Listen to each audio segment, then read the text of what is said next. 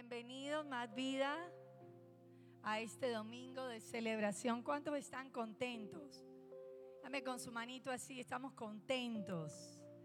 ¿Para cuántos la semana fue dura? Fue dura, una semana dura para algunos, pero le damos gracias al Señor por su protección y por su presencia. Y este mes estamos aprendiendo sobre el fruto del Espíritu Santo. Sópleme ahí, dígame ahí cuántas ha aprendido. Alegría y paz. Otra vez, otra vez. ¿De quién hemos aprendido? De la alegría y la paz. Pero el turno para hoy es... Hoy parece que lo hubiesen escogido especialmente para nosotras y hoy nos corresponde hablar acerca de la paciencia. Así que, ¿cuántos pacientes hay aquí? A ver, levanten su mano. ¿Cuántos con la paciencia así aprobadísima? Bueno, pero antes de empezar y entrar en materia, quiero que repita con nosotras nuestra declaración de fe que dice, ya se la deben saber, a ver, yo nací, yo nací para que ellos, para que ellos vean a Dios, vean a Dios y disfrutar, y disfrutar una vida, extraordinaria, muy bien. Extraordinaria. Muy bien. Quisiera que abrieran allí la palabra de Dios en Gálatas 5 del 22 al 23 porque este versículo nos lo vamos a aprender todo febrero, ya que culmina, y todo marzo, Gálatas 5, 22 al 23, vamos a memorizar. Dice así, en cambio, el Espíritu produce...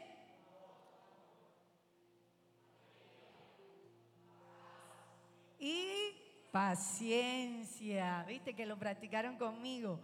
En cambio, el Espíritu produce amor, alegría, paz, paciencia, amabilidad, bondad, fidelidad, humildad y dominio propio.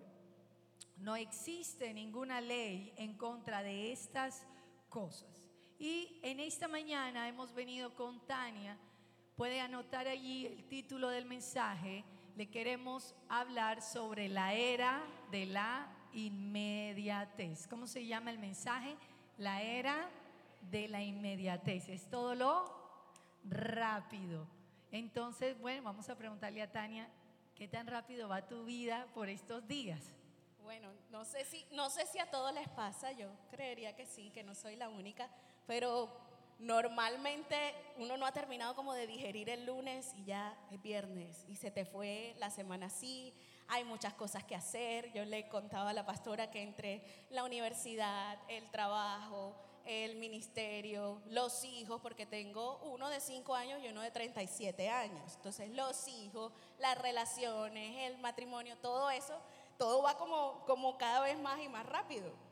Muy bien, entonces para sentar la base de este mensaje, vamos a aprender o recordar qué es paciencia, pero también queremos enseñar a la iglesia el marco por el que nos vamos a mover para saber qué no es paciencia. Entonces, Tani, ¿qué es paciencia, pero también qué no es paciencia? Ok, bueno, según la Real Academia de la Lengua Española, la paciencia es todo lo que necesitamos las mujeres para aguantarnos a los maridos en la casa. Eso es la descripción. no, mentira. Yo creo que viste otro, otro, otra. No, no, mentira, me equivoqué de término. Paciencia es conocida como calma o tranquilidad para esperar. Y hay una definición complementaria que dice que la paciencia habla de la, oiga esto, capacidad de sufrir o tolerar desgracias, adversidades, cosas molestas u ofensivas con fortaleza, sin quejarse, sin alterarse y sin rebelarse. De eso nos habla lo que es la paciencia y algo que en contradiccional es la capacidad de detenernos antes de responder, actuar lentamente. Eso es la paciencia. Ahora, teniendo en cuenta este concepto, a ver cuántos podemos levantar la mano y decir, somos pacientes. Aquí abunda la paciencia. Bueno, tenemos una, yo... De, de 25 manos se nos redujeron a tenemos una. dedo por allá bien en el fondo, no, no soy paciente. Cuando leí todo esto, no, no soy paciente. Pero eh, definitivamente lo que entendemos acerca de paciencia, teniendo en cuenta el contexto en el que nos movemos, son, es algo muy distinto a lo que nos enseña esta definición de soportar, tolerar el sufrimiento con calma sin rebelarnos, porque estamos acostumbrados que la paciencia es pasividad. Entonces esa persona que no estoy esperando a que me llegue el trabajo y ya mandaste hoja de vida, no, no he mandado nada, eso no es paciencia, eso es flojera, eso es no quererse mover o las personas que piden permiso a un pie para mover el otro y eso van así en cámara lenta. Eso no es que la persona le abunde la paciencia y por eso es así. La paciencia tampoco quiere decir que nada me incomode, porque no está en contra de la emoción. Al contrario, está diciendo, sí la vas a sentir, pero tu paciencia va a estar entrenada para que no reacciones y no actúes enseguida apenas recibes la emoción, sino que puedas actuar con paciencia, con calma, para esperar. Así es. Nos han enseñado varios refranes en eh, Colombia, más que todo Latinoamérica, y uno de los que más encontramos frecuente es, el que espera, se desespera. ¿Cuántos lo habían escuchado? El que espera, se desespera. Y nos venden que el tiempo de esperar nos venden que la paciencia es algo harto, es algo aburrido, es algo realmente incómodo y yo creo que no vamos a negar que es así, que esperar nos causa incomodidad, que esperar o tener paciencia no es algo tan fácil de digerir, pero hemos estudiado en esta semana que el concepto que tenemos de paciencia y de esperar esta mañana nos va a cambiar. Y queríamos traerles como refranes más actualizados a la palabra de Dios. Y, les dejamos dos aquí. A quien espera, su bien le llega. O a quien la sigue, la consigue. Para que cuando usted le venga ese refrán o ese adagio popular, el que espera desespera, usted inmediatamente diga, no, hay algo positivo que me enseñaron en la iglesia de esperar. Hay algo que nos está enseñando la Biblia en cuanto a la paciencia. Así que en este mundo hemos observado que han venido surgiendo muchos cambios y muchos avances que aunque han sido muy positivos, que aunque han sido muy buenos para la humanidad, quiero que esto nos quede claro, están en contravía con la palabra de Dios. Los cambios que han venido surgiendo, tecnológicos, sociales y culturales, en la era de la inmediatez, porque estamos en una era de lo inmediato, de lo ya, de lo rápido, eso está en contravía con desarrollar paciencia, pero resulta que la paciencia es un fruto del Espíritu. Así que le vamos a decir algo esta mañana, vamos todos a desarrollarla. No nos vamos a escapar de eso. Entonces quiero que revisemos rápidamente, Dani, algunos cambios para, para poder entender cómo ha venido evolucionando la historia. Cambios que tú observes socioculturalmente que se han dado. Bueno, miren que de hecho hoy en la escenografía nos acompaña como la vieja época y la nueva época. Y miren yo, yo soy la nueva época, aunque yo creo que deberíamos estar. estamos como Estamos cruzadas, sí. Pero miren cómo todo en la nueva época se reduce a simplemente un computador, un celular y ya, ahí tenemos todos. Entonces, dentro de esos cambios socioculturales, definitivamente yo creo que podemos hablar de las relaciones. ¿A cuántos les tocó esperar como tres años para ese noviecito del, del amiguito? Más de tres años, imagínense ustedes. Pero ahora no. Antes las relaciones vivían un proceso, amistad, lo llevabas a la casa. No, papi, es un amiguito, pero ese amiguito qué? A mí mi papá le decía a mi esposo, pero ese amiguito tuyo qué? Y el amiguito, y después se hacen novios, y después se casan y tienen relaciones. Pero ahora no.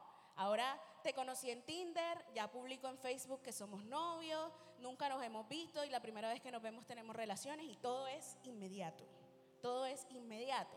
¿O qué tal si hablamos de la rapidez con la que hoy podemos acceder a información? Y no solo a la información de lo que está pasando en Colombia, en nuestra ciudad, sino que ya tenemos acceso a la información de todo el mundo a través de los buscadores. Anteriormente tú ibas a la biblioteca y hay una, una Biblia, entonces si el libro estaba alquilado, te tocaba esperar a que llevaran el libro nuevamente. Aclaro que yo no soy de esa época, yo soy de la época de Google. Para acá no me tocó alquilar ni esperar libros en la biblioteca, pero yo no sé si usted se ha dado cuenta que cuando usted está ingresando Rusia, ya el buscador de Google le dice conflicto de Rusia y Ucrania, razones por las cuales se está presentando, o sea, ya te anticipan y ya te hacen todo así de rápido para ahorrarte tiempo, porque es el concepto que está detrás de todo eso. En esa era de la inmediatez también hemos, visto cambios en, en, el hacer filas. Antes nos tocaba hacer filas en los bancos, tal vez muy largas. Ahora desde nuestra app en casa podemos pedir el turno, llegar al banco y ser atendidos porque cada vez están reduciendo más los tiempos de espera para el ser humano. Antes no podríamos imaginar hacer un mercado, por ejemplo, por, por una aplicación, pero en la pandemia todos fuimos testigos que podríamos pedir algo y inclusive llegaba a nuestra casa. No teníamos ni siquiera que desplazarnos y esperar. Tani, ¿qué avances eh, tecnológicos también han sido muy rápidos que nos han metido en esa era de la inmediatez? Bueno, en los tecnológicos podemos encontrar, por ejemplo, las plataformas de streaming que tenemos todos en casa. Todos tenemos Netflix, Disney Plus y toda esta cantidad de plataformas y anteriormente para usted poderse ver el capítulo de la serie tenía que esperar al día siguiente, ¿verdad? Ahora no, ahora hay maratones de series y lo cogen a uno a las 4 de la mañana viendo cómo termina la serie. Cuando salió Supercampeones en Netflix, mi esposo me hizo ver Supercampeones. Se puede imaginar la emoción. No me gusta el fútbol y muñequito de fútbol menos.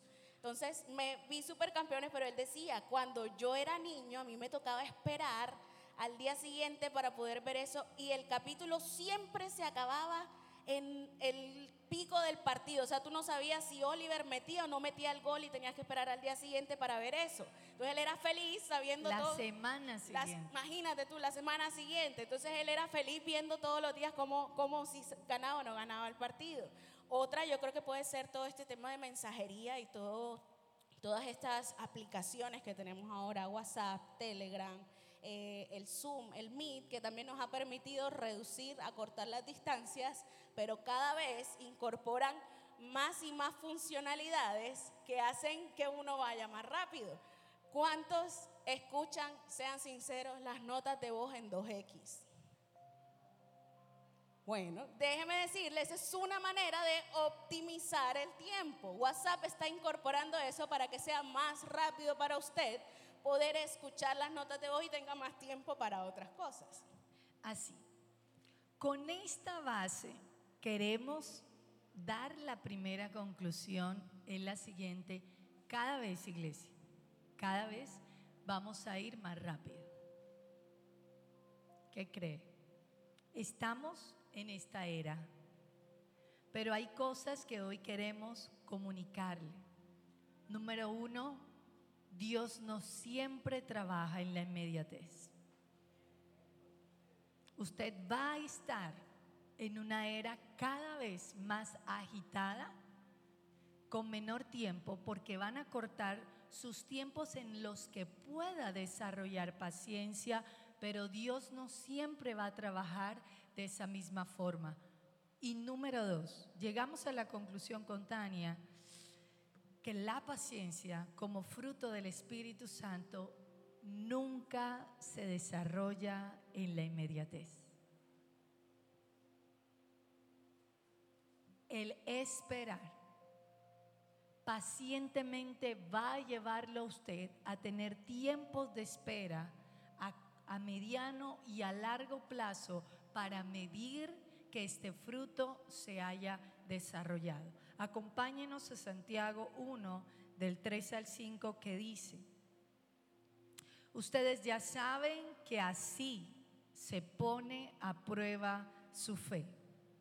Esto se lo estaba diciendo Santiago, el hermano de Jesús, a los judíos. Esta carta fue escrita para los judíos, pero ojo, que se encontraban dispersos en todo el mundo a causa de la persecución. Y Él les está afirmando, ustedes ya saben que es así.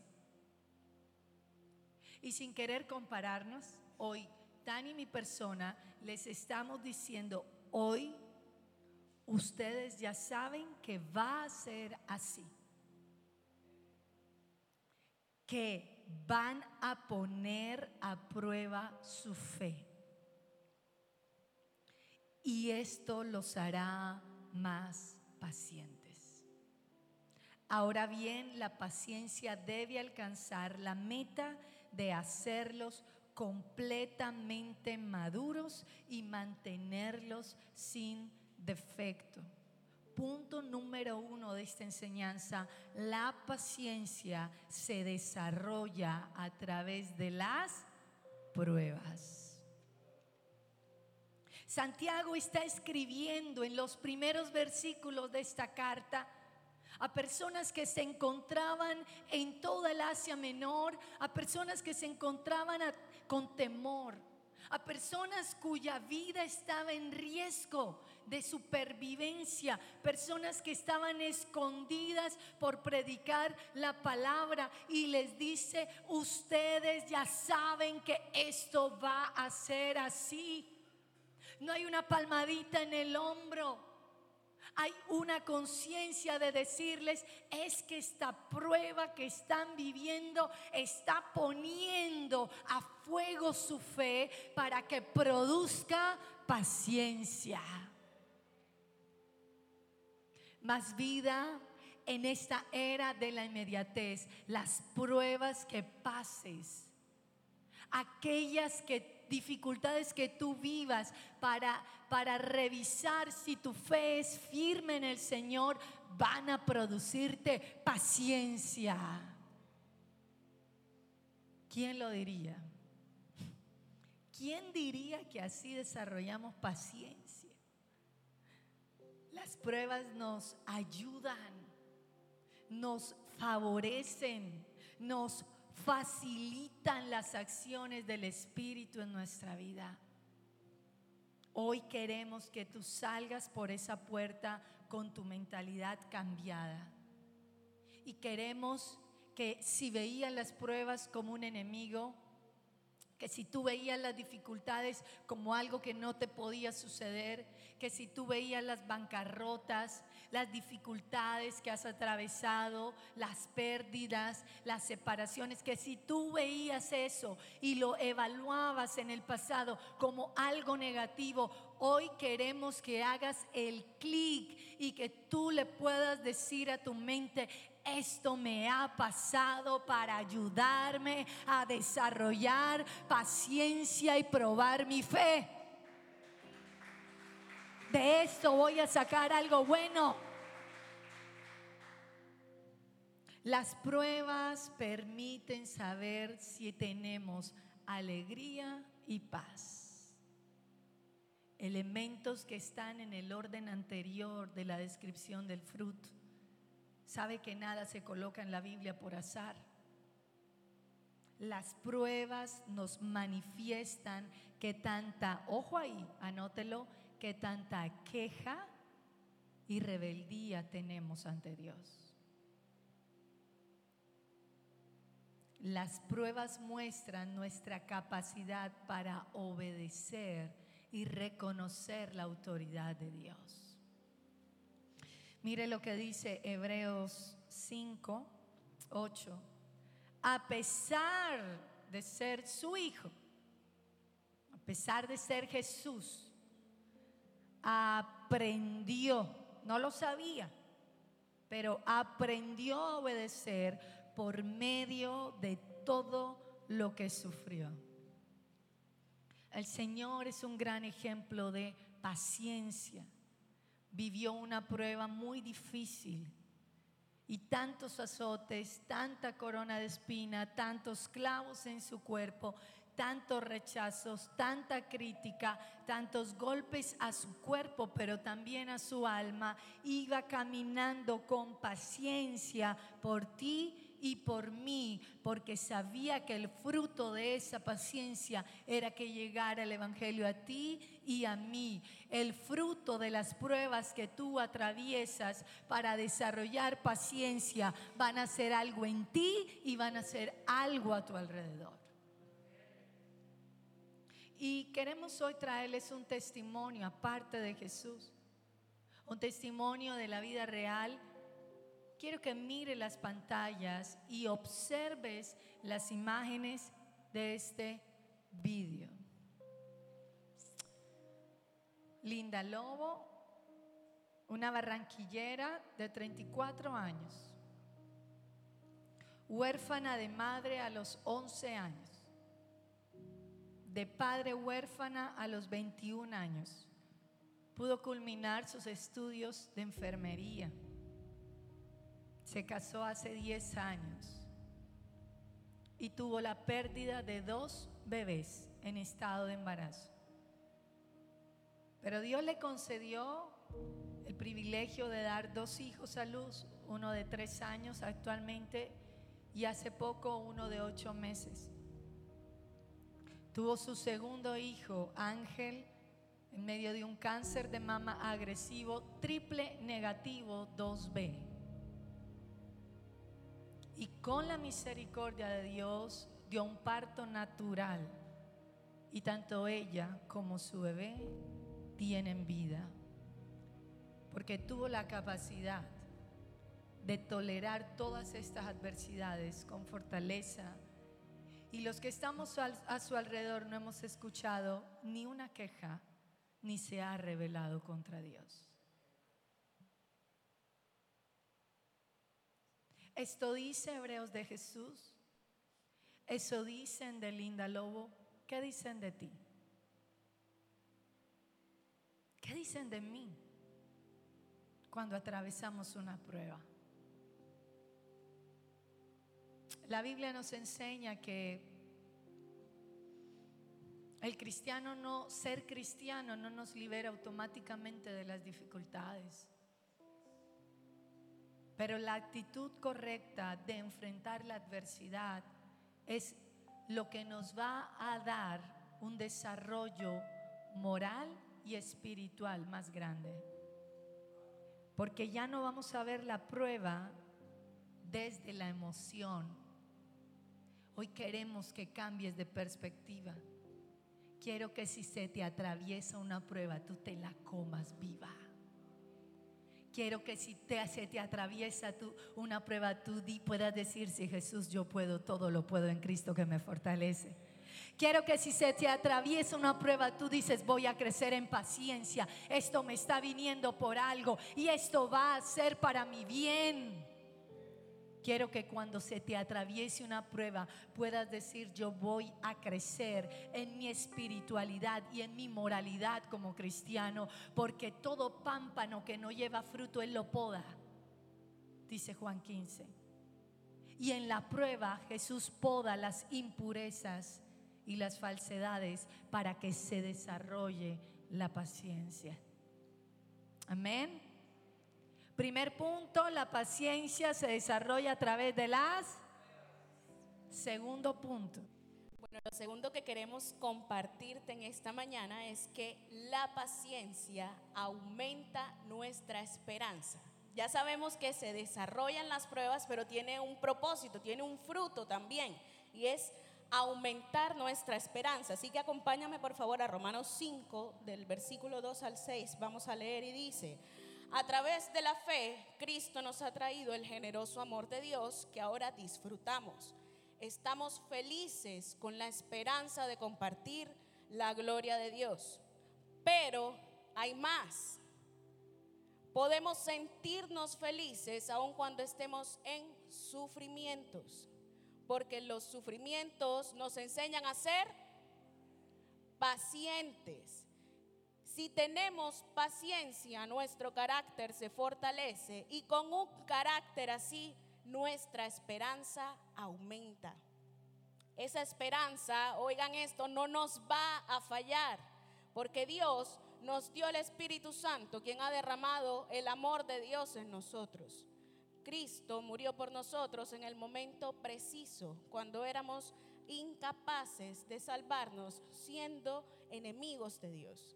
Y lo segundo que queremos compartirte en esta mañana es que la paciencia viene para aumentar tu esperanza. Desarrollar paciencia te lleva a aumentar tu esperanza. Y si, si, pueden ver, el versículo de este versículo de Romanos es un complemento de Santiago, porque Santiago nos decía, las pruebas producen paciencia. Y este además nos está diciendo, listo, la cadena sigue. No solo vas a desarrollar paciencia, sino que también tu esperanza va a aumentar. Pero yo quiero que hagamos el análisis de cuántos realmente vivimos con esperanza cuando estamos pasando por una prueba. Creo que pasa todo lo contrario. La esperanza, dicen que es lo último que se pierde, pero creo que en medio de las pruebas lo primero que se nos pierde es esa capacidad de esperar con expectativa lo que Dios quiere hacer en nuestra vida. Y Pablo nos enseña que al fortalecer la paciencia, nuestra capacidad de esperar, y me encantó porque esta palabra esperanza tiene la misma raíz de paciencia. Paciencia definíamos al, principio que es esperar. La esperanza también nos habla de esperar, pero le pone un, un acompañante a esa espera y es con expectativa. Esperar con expectativa, es decir, lo que creemos del futuro. ¿Cómo vemos nuestro futuro? realmente caminamos con esa expectativa, porque es que si no tenemos esperanza acerca del futuro, nuestra fe del presente se va a ver debilitada. Cuando padecemos dificultades, crecemos en la esperanza de recibir lo que Dios ha prometido. Pero me gusta este texto que Pablo enseguida aclara cuál es la esperanza que tenemos. Porque no es la esperanza de recibir el carro que tanto le pedí, que llevo 10 años orando por el carro. No necesariamente es la esperanza de que mi estabilidad económica o que se estabilice mi economía. No necesariamente es la esperanza de comprar la casa que quiero. Pablo aquí habla de una esperanza que no nos va a fallar. Y esa esperanza es Dios, es Jesús, es el Espíritu Santo dentro de nosotros. Y me encanta que Él dice, no te va a fallar porque Dios nos dio al Espíritu Santo, quien ha derramado su amor, el amor de Dios en nosotros. Y yo me ponía a pensar Muchas veces en el transcurso del día yo le digo a mi hijo, hijo, te amo. Y él, sí, mamá, yo sé. pero, ¿por qué lo sabe? Porque me lo dices como mil veces. Y yo, pero ¿no quieres que te diga más o qué? Pero yo me ponía a pensar que eso mismo hace el Espíritu Santo en nosotros. O sea, Dios no se conformó solo con amarte, con entregarse en esa cruz y listo, ya ellos saben que los amo. No, te dejó un recordatorio permanente dentro de ti que todo el tiempo te está diciendo, Dios te ama. Así con mis defectos, sí. Así con mis crisis existenciales, sí. Porque el Espíritu Santo no viene a recordarnos el amor que nosotros sentimos por Dios. Porque creo que se falla todo el tiempo. Y en ese tenemos buenas temporadas y temporadas ahí embolatadas. El Espíritu Santo viene a recordarnos el amor de Dios, el que Él tuvo por nosotros. Eso es lo que Él recuerda a nuestro corazón. Y la palabra amor, a la que hace referencia este texto en Romanos, es la palabra ágape, que creo que todos la hemos escuchado en muchas enseñanzas aquí. Pero quiero leerte qué significa ese amor ágape. Dice que el original en griego denota una invencible benevolencia, una irreductible buena voluntad, irreductible buena voluntad, que siempre busca el bien de la otra persona. No importa lo que éste haga. Es el amor sacrificial que se da libremente sin pedir nada a cambio. Y yo creo que si nosotros realmente lográramos incorporar a nuestra vida ese concepto de amor, entendiéramos que por más difícil que sea la prueba, este amor siempre busca mi bien. Que por más duro que sea el momento que esté pasando, este amor tiene una irreductible buena voluntad sobre mi vida.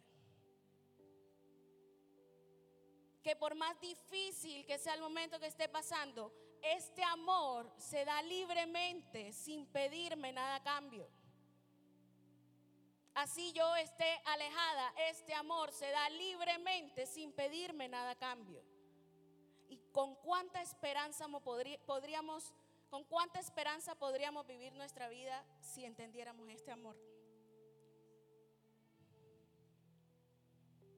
Dios reveló su amor en la cruz. Y ahorita en la alabanza cantábamos en aquella cruz, tú me salvaste, tú diste todo por mí, por eso yo te canto. Y murió por todos, no solo por los que estamos hoy aquí, que un día nos encontramos con Él, no, también por el que está afuera que todavía no le conoce. Por ese también murió, por pecadores. Nosotros éramos pecadores y gracias a que le conocimos, hoy podemos estar cerca de Él. Pero Él murió por pecadores y ese amor no cambia sin importar cuán larga sea la lista de nuestros pecados. No cambia, no puede cambiar porque es la esencia, Dios en esencia es amor. Y cuando estudiábamos esto encontramos una analogía que nos llamó mucho la atención, porque decía, eh, ¿usted puede apagar la luz del sol? ¿Usted puede apagar la luz del sol? No, es imposible para nosotros como humanos poder apagar la luz del sol, pero sí podemos ocultarnos de la luz. Nosotros podemos salir con una sombrilla y nos protegemos de la luz del sol.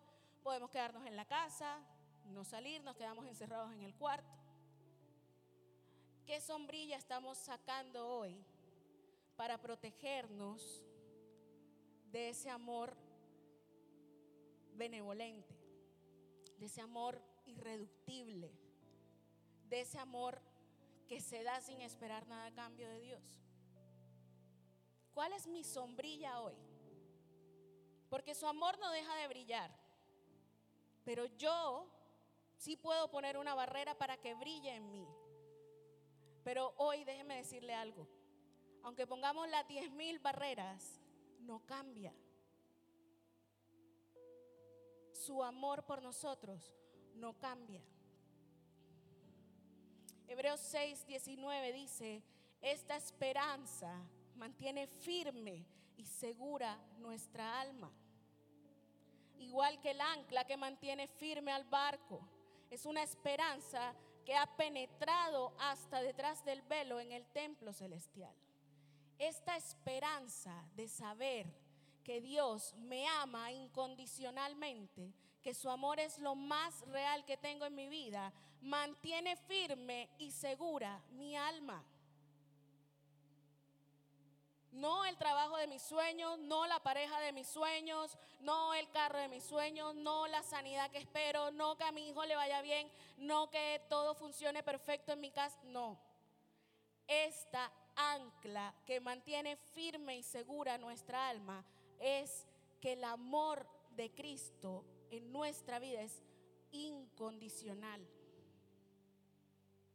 Y hoy, como decía la pastora, realmente queremos que primeramente nosotros, creo que hemos entendido este concepto, que todos nos vayamos con la convicción de que todo lo que nos pasa en la vida o todo lo que le pase a usted en la vida no es porque Dios se la tiene montada, no es porque, ay, es que yo soy el más salado, es que todo me pasa a mí.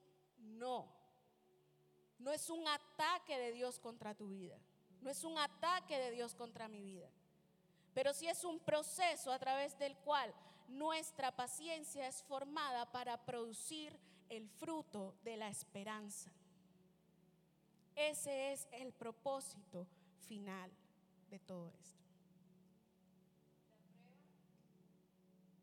prueba desarrolla la paciencia, la paciencia forma nuestro carácter y este carácter fortalecido y maduro aumenta nuestra esperanza.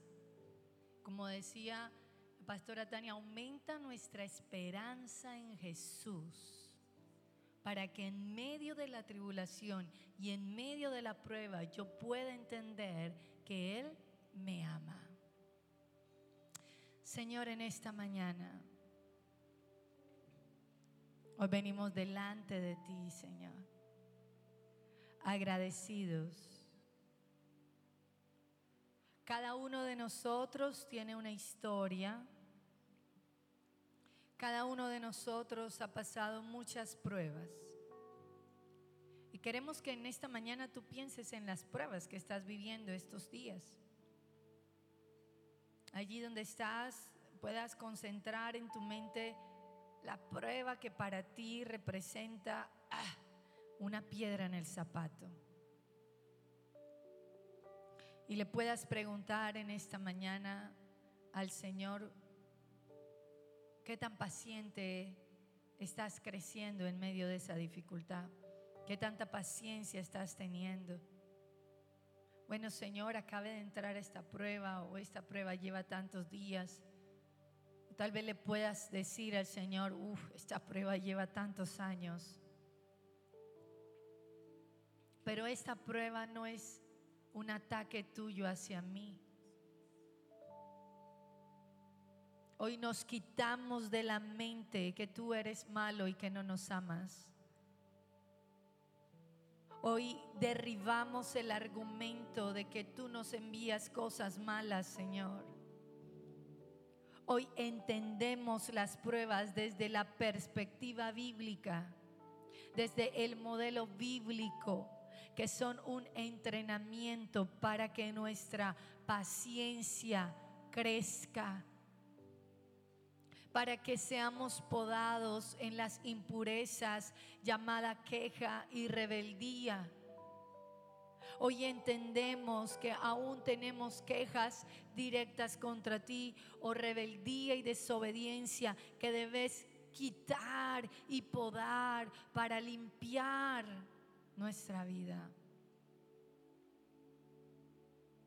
Señor, ayúdanos a atravesar esta prueba, estas pruebas que estamos viviendo con esperanza, no con pasividad, no con resignación, no con tristeza, sino con la esperanza que te movió a ti al ir a la cruz sino con la esperanza que está moviendo a Linda hacia su sanidad sino con la esperanza en Jesús, que es nuestro autor y consumador de la fe, con ese modelo de esperanza, de saber y de saber y de estar seguros que nadie más en este mundo me ama tanto como tú.